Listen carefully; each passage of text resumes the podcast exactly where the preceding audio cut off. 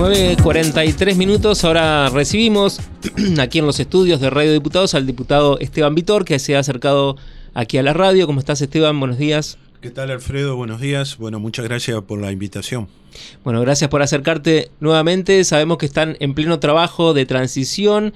Termina por un lado la gestión en la Cámara de Diputados se tiene que preparar la sesión preparatoria y por otro lado asumiendo un nuevo rol, una nueva función en el Poder Ejecutivo ya confirmado como secretario legal y técnico, así que primero queríamos preguntarte, bueno, cuáles son los desafíos que se abren por delante en esta, en esta nueva función.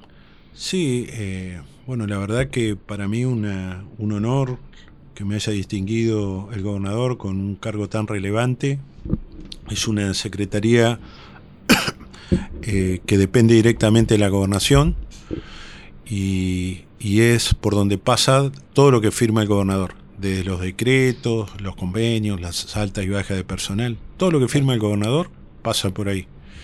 Así que un lugar de suma responsabilidad, es un lugar más técnico que político, pero igual lo hemos conversado con el gobernador y, también vamos a tener un rol político también. Como claro, a su vez eh, el gobernador necesita a alguien de suma confianza también para, ese, para esa función por ejemplo, lo hablábamos con el gobernador electo, Vilma Ibarra, que secretaria es una persona que tiene un perfil político también. Claro.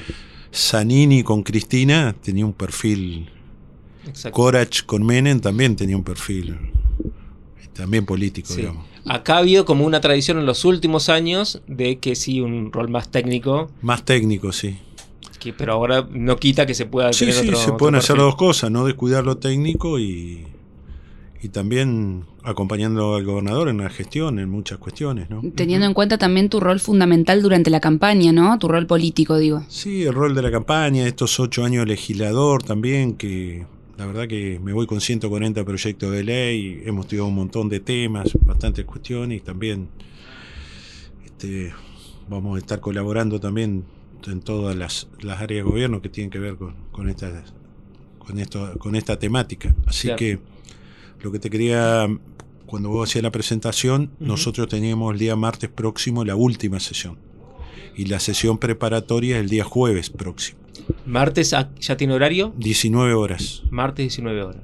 Bien y el jueves la sesión preparatoria. En, la, ¿Cómo se desarrolla la sesión preparatoria? Ahí van todos los diputados que se van, más los diputados electos. ¿Cómo se.? no, van únicamente los diputados electos y eligen las autoridades del próximo periodo. O sea que el martes ya será la última sesión de los actuales diputados. El martes es la última exactamente. Bueno, y el día, a partir del 10, quedan efectivamente las autoridades que se elijan la sesión preparatoria. Y Esteban, el balance que realizás, decías, de estos ocho años, muchísimos proyectos presentados, eh, ¿qué es lo que faltó? ¿Cuáles son los proyectos que te hubiese gustado presentar y que quizá podés también aportar en este nuevo gobierno? como presentar, eh, te diría que no... Eh, por lo menos los que yo, los temas más que considero más importantes, los presenté. El tema es que uno siendo minoría, eh, no siendo oficialismo, se queda con el sabor agridulce, digamos, de que no, no se aprueban mucho los proyectos. Sí, de estos 140 proyectos, más o menos habrán sido 12 de ley que se habrán aprobado. Tal vez el más relevante, yo estaba viendo, es la eliminación de los gastos reservados un tema bastante polémico. Eh, hoy siguen los gastos reservados porque el, proyecto original nosotros lo sacábamos, eh, prácticamente lo restringíamos muchísimo. Cuando se trató en la Cámara quedó abierto a situaciones de urgencia, así abierto. Y en el 2022 se gastaron 25 millones de gastos reservados, eh, es lo que vemos del ejecutado. Gasto reservado es aquel que no se rinde. Claro. ¿Y qué, qué tipo de gastos son, por ejemplo? Y habría que preguntarle al gobernador. La verdad que no, no sé en qué se han gastado, pero lo, lo, lógico es que en situaciones extremas. Una cosa es cuando uno necesita un adelanto, por ejemplo, viene una inundación, que haya unas compras rápidas, en virtud de la emergencia, se, se compra después se rinde. Otra cosa son gastos, que plata que se gasta que no se rinde. O sea, se Pasó. saca la plata y no hay que decirle a nadie en qué se gasta. Pasó mucho en la pandemia esto, que incluso también valió que venga acá a la Cámara de Diputados la ministra de Salud, Sonia Velázquez, a, entre comillas, dar un poco de explicaciones al respecto. Sí, nosotros pedimos que bajara en virtud de lo... No es técnicamente, no está bien dicho interpelación, sino porque es... Pero sí, con un tercio de los legisladores uno puede pedirle explicaciones y nosotros consideramos que era importante. Y la verdad que mucha, la mayoría de las cosas lo respondió, algunas cosas quedaron en el, tintero.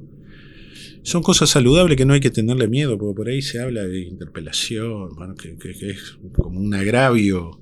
Y no es así, es una herramienta que está en la Constitución y en, la, en el reglamento de, la- de las cámaras para pedirle explicaciones nada más al, mini- al ministro. Y también está en el rol del opositor no hacer como hicimos, no, ¿cómo es? No utilizarlo de mala manera o para hacerle pasar un mal momento al ministro. Nosotros lo que queríamos, y lo, lo hicimos, creo que a la altura de circunstancias, pedir una cuestión, más que nada datos de contrataciones directas, bueno, hubo muchas cuestiones. Bueno, la ministra muchas cosas nos contestó, después fuimos los presidentes de bloque, nos mostró distintas cuestiones. La verdad que, que uno ve ahí que, que se ha mejorado, incluso, fíjate, el rol de, yo le, le hacía ver a la ministra que en la página de no estaban publicadas todas las contrataciones. Bueno, a partir de ahí, de esa vez, por eso el rol de opositor Claro. se, se usa de buena manera, así como el que es oficialismo tiene que institucionalmente respetar a la oposición y tomar decisiones cuando son fondos públicos, que sepa la ciudadanía en qué se gastan, también la oposición tiene el rol de controlar de la mejor manera y, tratar de pedir eh, explicaciones y si hay cosas que corregir, se, se corrigen y eso lo... Esteban, estamos en, en plena, en pleno proceso de transición. Vos decías que ya, ya has tenido contactos con la oficina en la cual te vas a ir a desempeñar. Y bueno, a nivel mediático hay cruces, digamos, entre el gobernador electo y el actual gobernador. ¿Cómo, cómo ves esta situación en la cual el gobernador electo dice que no tiene garantizados los fondos para el pago, por ejemplo, de los sueldos de diciembre? Yo la información que tengo no es el área que voy a ocuparme, el área, mi- pero sí como legislador uno viene siguiendo los números. Yo he sido todos estos años miembro informante por la oposición del tema de presupuesto, así que es un tema que lo he venido siguiendo. Y, y la verdad que en líneas generales eh, había un activo del gobierno que era un equilibrio, que siempre se hablaba de equilibrio. Este último tiempo se perdió ese activo, se empezó a gastar más y se empezó la recaudación con la cese de alguna, con la baja de actividad. Este, o sea, Cayó. bajó la recaudación, subieron los gastos, pero hay un problema adicional que es bastante serio, que es sacarle impuestos a las ganancias, que yo conceptualmente estoy de acuerdo que hay que bajarlo, sacarlo, pero primero hay que bajar el gasto. Porque si vos sacás un impuesto y no bajás el gasto, alguien lo termina pagando. Y en este caso las provincias y los municipios. Y a la provincia de Entre Ríos y a otras provincias, lo habrá escuchado a, a Kicillof, a, a- en Santa Fe a Puyaro, al gobernador Valdés en Corrientes, al actual, al nuevo gobernador de Chaco. Eh, una situación preocupante esta baja de ganancias, eh, pues se tomó en plena campaña y es la típica medida populista que la pague el que venga. Y, bueno, acá hay un, a ver, hay un problema con eso, y claramente lo ha dicho el gobernador electo. Eh, también a medidas, ha habido medidas de alguna manera compensatorias, que una restitución del impuesto país, de ese impuesto que se cobra en la tarjeta, eso es, no tiene relación, te la quita a las provincias y la Claro. Y más allá de esto que eh, depende... IVA y ganancia, perdón. Sí, Y se está buscando también una. eh, le están pidiendo otro mecanismo de compensación al ministro Massa. A- Anoche se comprometió ante los gobernadores peronistas. No, no se dio, no se dio detalles por, sobre eso, Pero bueno, en el caso de que se, se, pueda compensar lo que se perdió por la coparticipación de ganancias, ¿estaría solucionada, digamos, la, situación o estos problemas que vos ves son mayores? creo que los gobernadores de Juntos por el Cambio también tienen previsto reclamarle la misma situación y no sé si lo van a hacer a través de una reunión o cómo lo van a hacer, pero sé que está en la agenda ese tema. Es un tema Delicado. Delicado de agenda, máxime que, está el tema del aguinaldo, no solamente acá en Entre Ríos, sino en todas las provincias. Y más allá de este tema en particular que depende de las acciones que haga Nación, ¿en qué se está pensando? ¿Cuáles son las acciones que se piensan desde acá, las estrategias desde la provincia de Entre Ríos para hacer frente a, los sueldos sobre todo? No, eso, eh, bueno, nosotros en el presupuesto ha contemplado la posibilidad de un endeudamiento transitorio, cosa que presupuestos anteriores no. No era necesario. No era necesario. Sí hubo en los primeros presupuestos, yo de los ocho años, poner cinco o seis presupuestos tuvo. En los últimos dos años no, no era necesario y ahora sí, porque el gobernador tiene que tener una herramienta de, de endeudamiento transitorio, porque puede haber baches, digamos, una recaudación de que entre la plata y demás. Entonces, también para llevarle tranquilidad a la gente, ¿no? Y sobre todo, no sé si coincidirás con, con, esto, pero hay como una incertidumbre respecto de la política económica que va a asumir el gobierno nacional desde, desde el 10 de diciembre, un gobierno nuevo que no tiene antecedentes, digamos, en, la función pública y que va cambiando de... Con mucha gente que no tiene experiencia en política. Por un lado, no se sabe si eso está bien o está mal. Para alguno está bien, para otro está, para otro mal. Vamos a ver unos resultados. ya con la confirmación también del ministro de Economía, que hasta el momento o hasta ayer no se sabía bien si era efectivamente Caputo. Y hoy, bueno, ya, ya sabemos al menos eh, el estilo, ¿no? De, de, trabajo que quiere llevar. Al estar Caputo ya implica que, por ejemplo, el plan de dolarización estaría como por lo menos relegado para más adelante. ¿Qué pensás? Yo creo que por lo que he visto, si no se ponen los, las cuentas en orden es imposible hacer una dolarización. Nosotros lo veníamos planteando una campaña. Bueno, nosotros, nuestro espacio tiene que cumplir un rol de opositor, no de cogobierno, lo, eso lo ha marcado nuestro, y yo coincido con eso. Sí, si algunas figuras son necesarias, a título personal, acompañar. Pero nuestro rol es de opositor haciendo una... que eso no quiere decir que va a destruir todo, al contrario, buscando la forma.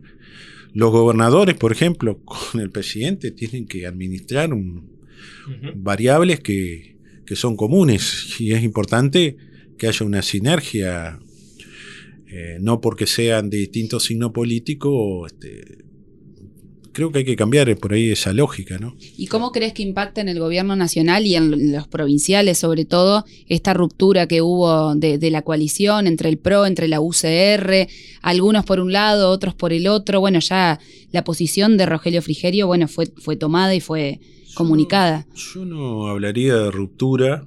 Me comentaba ayer, ayer charlando con, con Rogelio que la reunión eh, que hubo ayer de gobernadores con, de Juntos por Cambio con legisladores, prevaleció la idea de unidad. Por sobre todas las cosas, puede ser dos o tres legisladores, pero el resto, el 99%, está de acuerdo en la unidad, digamos. Claro. Había, había algunas crónicas que hablaban de que hubo, que fue tensa la reunión, de que algunos se retiraron. No sé si te llegó esa eh, información. lo minimizó Rogelio. Yo le pregunté lo mismo y me dijo que lo minimizó, que no, no había habido prácticamente una situación así. Fue más para la prensa, digamos, que para... Claro. Bueno, Esteban, te agradecemos mucho que te hayas acercado aquí a, la radio. ¿Te quedó algo por preguntar, Manu? porque me miraste. pero no queremos robarle mucho, mucho tiempo más. Pero nos interesaba charlar también con vos sobre, estos dos temas. Primero, la nueva función, esta transición que se está dando. Y bueno, esta, el cierre de esta etapa después de ocho años como legislador, que no es poco, ¿no? No es poco. Nos faltó poco para ser senador de Paraná. Sobre 250 mil votos perdimos por algo más de 500 votos. Y bueno, eh, las circunstancias son así y bueno, Sí. ahora estamos en el Ejecutivo. Claro. Lo último de mi parte, eh, ¿cómo imaginás que va a ser el rol con, con lo que será la oposición ahora de ahora en más? Porque, bueno, de- todos coinciden en que la mayoría de los proyectos que se han tratado en la Cámara de Diputados hasta ahora fueron por unanimidad, por consenso, salvo cuestiones puntuales. ¿Cómo imaginás que va a ser ahora? ¿Se va a seguir con ese, con ese camino? Yo espero que sí. Lógicamente, quien gobierna tiene la iniciativa en muchas cuestiones. Tiene, por ejemplo, y, y es parte de nuestro espacio, todos los proyectos que tienen que ver con la institucionalidad, todo lo que tiene que ver. Nosotros tenemos un montón de institutos del 2008 a 15 años o sea, de la constitución, que a 15 años todavía no se han sancionado, la legislatura está en deuda. Hay muchísimo. Acceso a la información pública, eh, el reglamentar el defensor del pueblo, eh, la idética pública, Consejo Económico y Social, si bien hay una ley, nunca fue operativa. Eh, hubo un montón de cuestiones que hay que ponerla en práctica de acuerdo a la, ¿Y reforma política se va a avanzar? Sí, se va a avanzar. De hecho, ya se ha anunciado que va a haber una secretaría específica de ese tema que le va a encabezar el actual diputado Julián Maneiro. Así es. Esteban, bueno, de nuestra parte, mm, agradecerte ¿no? por todos estos años también. Eh, la radio un poquito menos de, de- de años, pero siempre eh, abiertos, digamos, para, para comentar todas las actividades y siempre dispuesto Esteban Vitor, el diputado provincial, para participar, para dar sus declaraciones. No, el agradecido soy yo, siempre estos años hemos tenido la mejor este, predisposición, ustedes han tenido una gran pluralidad, así que bueno, de agradecerles y bueno, seguiremos en contacto. No Así sé es. qué nos deparará cada uno el destino, pero bueno, estaremos... Haremos, Seguiremos haremos en lo posible, sí, sí. Gracias, Esteban. Pasado Gracias. a Muchas gracias. el diputado Esteban Vitor por los estudios de Radio Diputados. Las voces de los protagonistas en Radio Diputados.